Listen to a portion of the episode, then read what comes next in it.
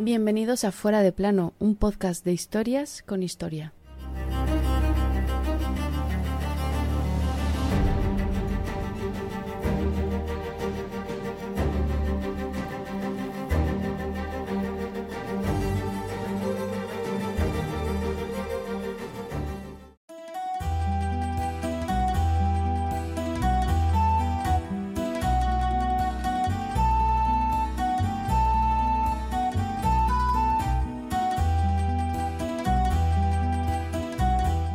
Era la una y media de la madrugada. Yarov Yukovsky despierta a la familia y a los cuatro sirvientes que todavía les quedaban. Debían bajar al sótano por su seguridad, pues fuera había un combate y sus vidas corrían peligro. Todos bajaron confiados. Lo que no sabían era que el peligro real lo corrían en ese sótano del que nunca saldrían ya. Minutos después comenzó la sangría. Aquel 17 de julio de 1918, los últimos Romanov los últimos zares de Rusia morían ejecutados. Todos.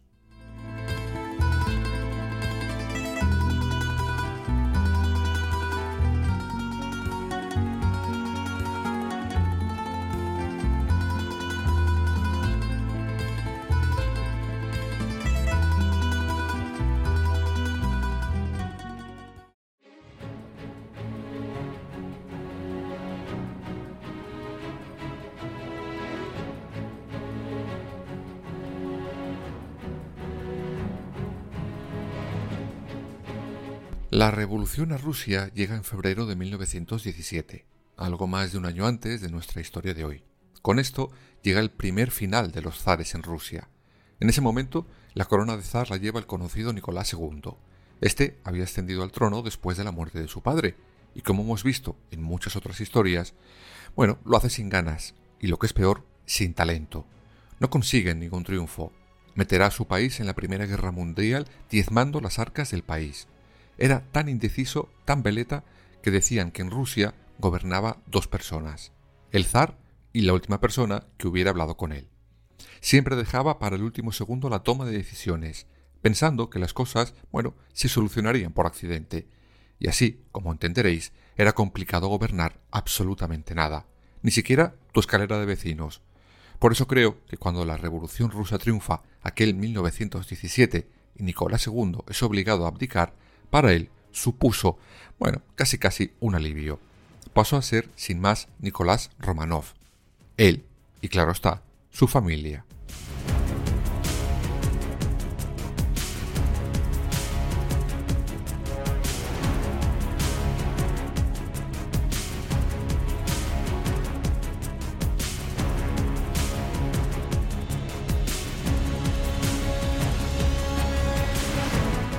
Ya hemos hablado en otra ocasión de esta familia, sobre todo de la mujer y del ansiado heredero varón, pues será ella quien meta en aquella corte rusa al mítico Rasputín. Sin embargo, dicen que el zar Nicolás adoraba a su familia, a su mujer Alejandra, la zarina, y a sus cinco hijos, cuatro chicas, Olga, Tatiana, María y la famosísima Anastasia, y al chico, el heredero, Alexei.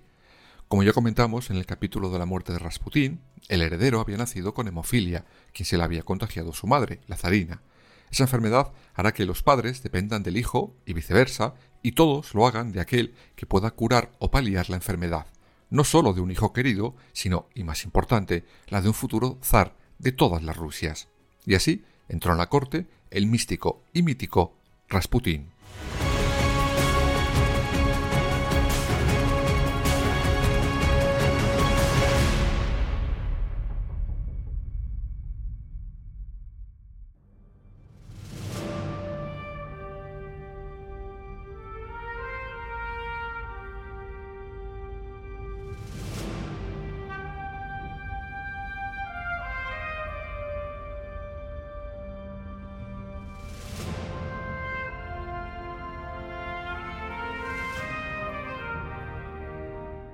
Dos años antes de aquel 1917, el zar, en plena Gran Guerra, decide acudir al frente con sus tropas. Por su parte, la zarina Alejandra queda al mando de la política y junto a ella Rasputín. Este nombra a varios ministros absurdos, incompetentes. Las derrotas del zar en el campo de batalla y las actitudes de Rasputín llevan al pueblo a detestar tanto a unos como a otros. El germen de la revolución estaba ya sembrado y da sus frutos aquel febrero de 1917.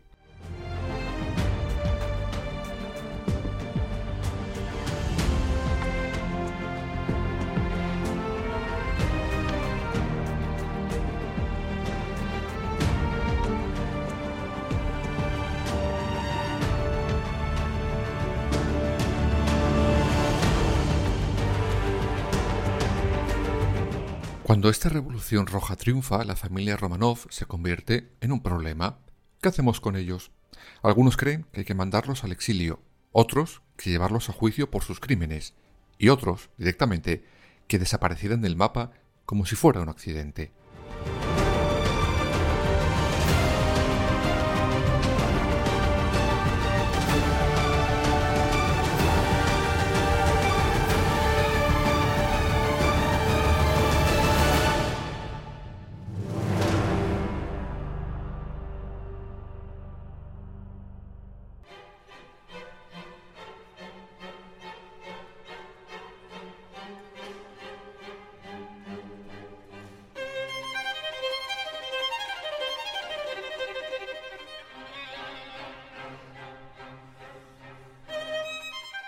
En un principio, los Romanov quedan encerrados en un palacio, el de Alexander, a unos 30 kilómetros de San Petersburgo. Poco después, y por verdaderas razones de seguridad, son trasladados a Tobolsk, cerca de los Urales. Allí, la familia vive, bueno, más o menos bien. Disfrutan, a pesar de ese cautiverio forzoso.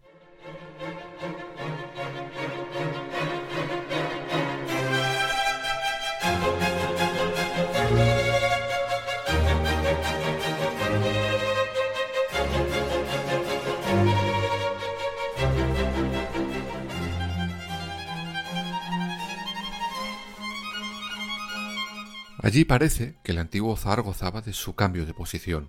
Estaba encantado con haber dejado de ser el zar Nicolás II y haber pasado a ser simplemente Nicolás Romanov. En aquel nuevo escenario disfrutaba de paseos al aire libre, de la vida más rural.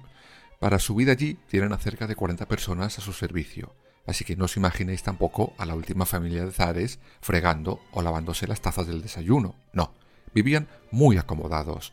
El antiguo zar pasaba los días cortando leña, trabajando en el jardín, paseando en lancha y jugando con sus hijos, soñando con un final feliz.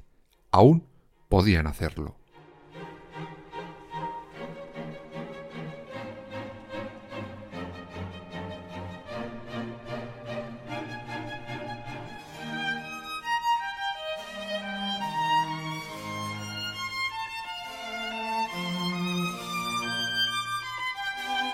Nicolás Romanov sueña con que les dejen exiliarse en Gran Bretaña o incluso con retirarse a su casa de campo de Crimea.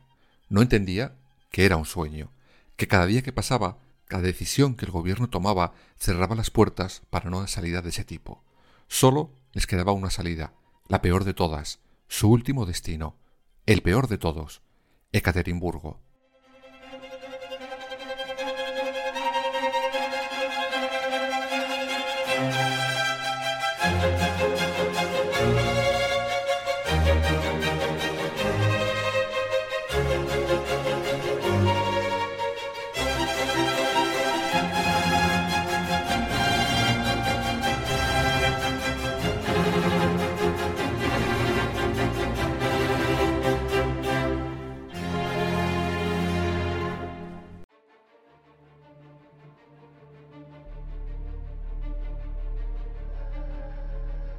Ekaterimburgo era la ciudad más radicalizada de toda Rusia, comunista extrema. La familia Romanov es recluida en la casa Ipatiev, llamada así por su último propietario. Se construye una cerca enorme de madera que les separa del mundo exterior. A cargo de la casa ponen a un tal Adev, un hombre corrupto como todos los hombres que tenía a su cargo. Todos robaban a los Romanov sin disimulo alguno. Era corrupto, pero no cruel con sus prisioneros. Los Romanov, por su parte, disponían de un jardín para dar paseos. Durante los primeros meses llegan a hacerse amigos de alguno de los guardias que les custodiaban. Pero una vez más, todo podía empeorar, y empeoró.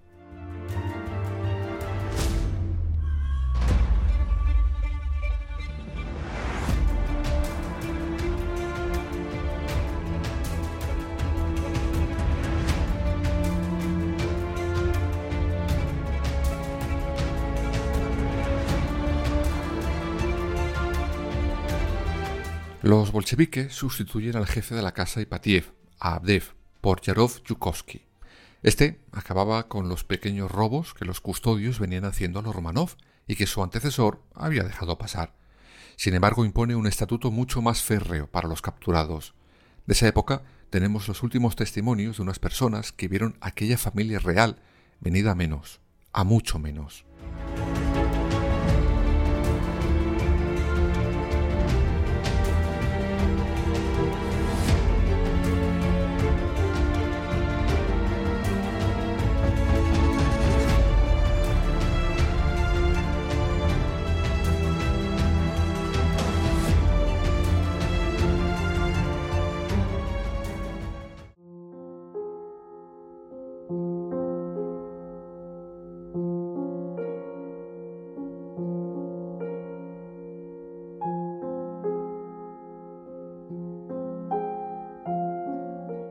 Unas limpiadoras locales son contratadas para limpiar aquella casa Ipatiev. Estas mujeres sacuden momentáneamente la rutina de los Romanov. Eran caras nuevas. Las limpiadoras se quedaron impactadas eh, con la verdad que vieron de la familia real frente a la imagen que la propaganda bolchevique seguía vendiendo por todo el país. Eran personas sencillas. Las grandes duquesas, es decir, las cuatro hijas, eran chicas normales.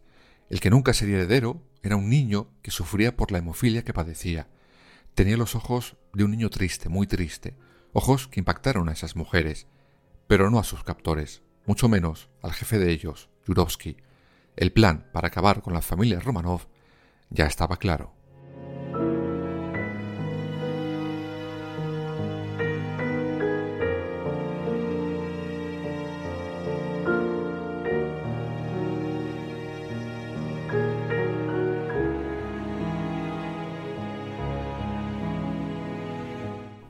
El 29 de junio de aquel 1918, una reunión del Soviet local de los Urales decide que los Romanov deben morir. Se decide que serán ellos, junto al jefe de la casa Ipatiev, los encargados de planificar tanto el día como dónde se procedería a esa ejecución. Cuando todo estuviera atado y bien atado, se comunicaría la orden a Moscú, a Lenin.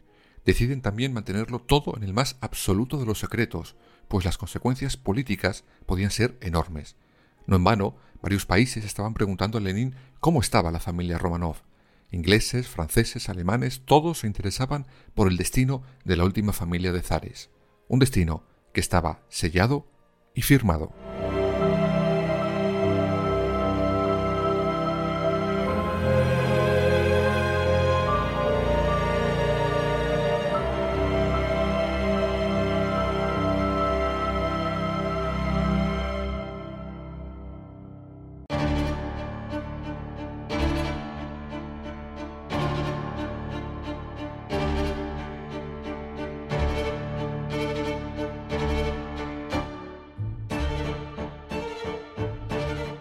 Noche del 16 de julio de 1918, un telegrama sale desde Ekaterimburgo hacia Moscú.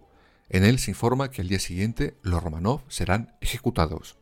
Antes de ese telegrama, Yurovsky ya había planificado dónde se haría esa ejecución. Necesitaba una sala pequeña, donde no hubiera muchas ventanas y no diera problemas. También se tenía que asegurar que a sus hombres no les diera por violar o robar los cuerpos sin vida de las mujeres ejecutadas.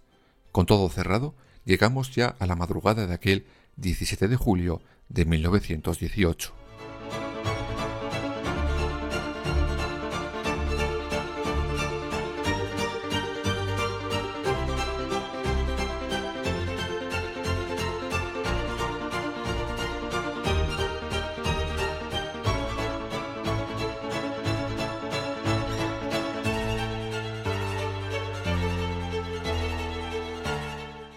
Cuando a la una y media de la madrugada Yurovsky despierta a los Romanov, estos obedecen sin rechistar. La familia al completo y sus cuatro criados, los únicos que les quedaban de aquellos casi treinta con los que empezaron el exilio, son conducidos escaleras abajo a un sótano. Nicolás iba el primero, con el pequeño heredero en brazos. Una vez en el sótano, entran en una habitación pequeña.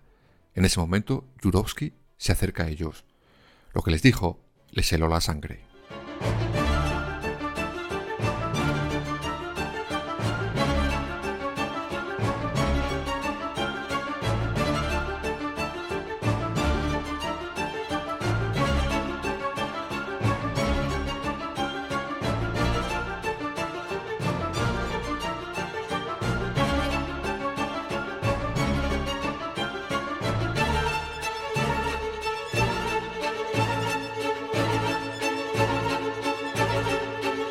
La Dirección General del Soviet Regional, satisfaciendo la voluntad de la revolución, ha decretado que el antiguo zar Nicolás Romanov, culpable de incontables crímenes sangrientos contra el pueblo, debe ser fusilado. Acto seguido, llovieron los disparos.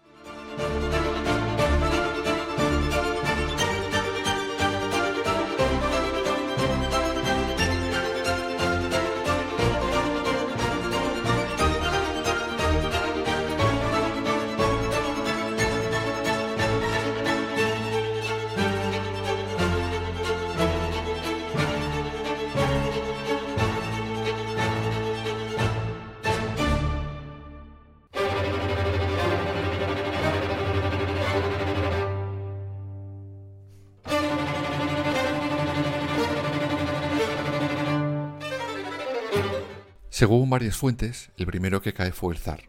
El objetivo era él. La zarina muere después cuando una bala perdida la alcanza en la cabeza. A medida que pasa el tiempo los soldados pierden la disciplina.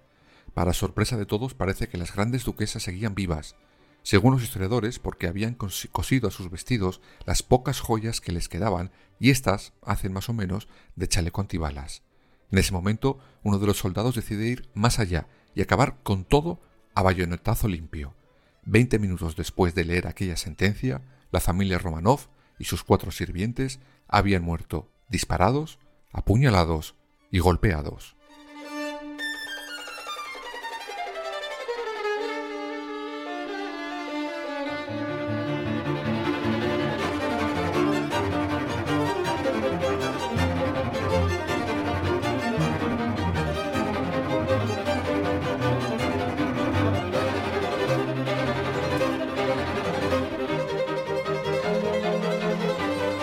Y en ese momento comienza el baile con los cuerpos de los últimos Romanov.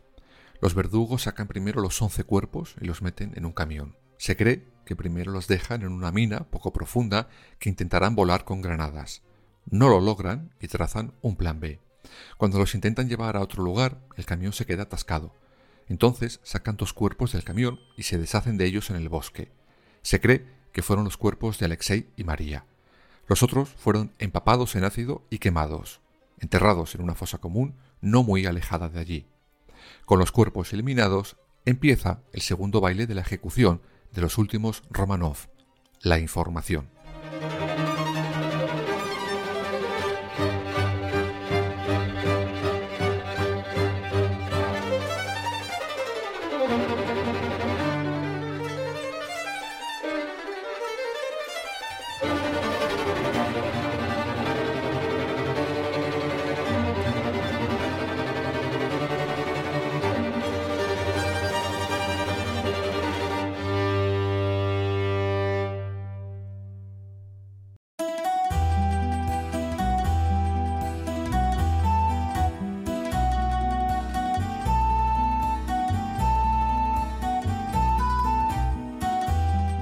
Tras el asesinato se hace pública la muerte del zar, pero se asegura que tanto la zarina como el heredero están vivos y a salvo. Las muertes no se confirman hasta 1926, ocho años después de la ejecución. Más adelante Stalin prohíbe hablar sobre el destino de la familia Romanov. En 1977 la casa Ipatiev es derruida. Dos años después, un par de detectives encuentran una necrópolis cerca de Caterimburgo, pero se mantiene en secreto justo hasta que cae la Unión Soviética.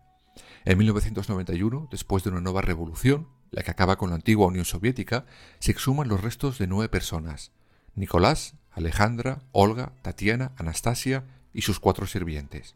Sí, los restos de Anastasia, a pesar de la leyenda romántica, sí que aparecieron. Siete años después son enterrados en San Petersburgo, en su catedral, lugar oficial de entierro de los zares. En el año 2000 la Iglesia rusa canonizó a toda la familia de los últimos Romanov.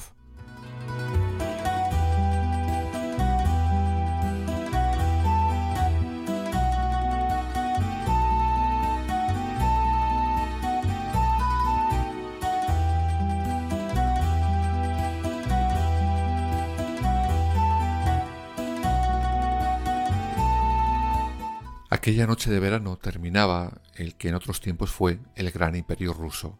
Lo hizo de la forma más sangrienta posible, como hemos visto.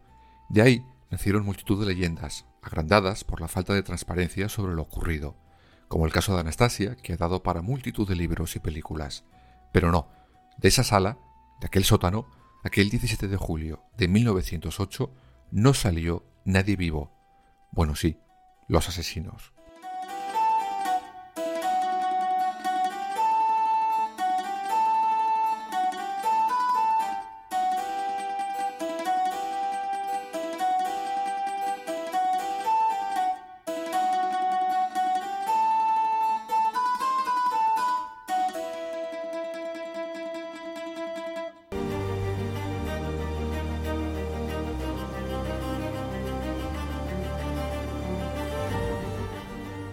Fuera de plano, suscríbete en las principales plataformas y síguenos en nuestras redes sociales, Instagram, Twitter y Facebook.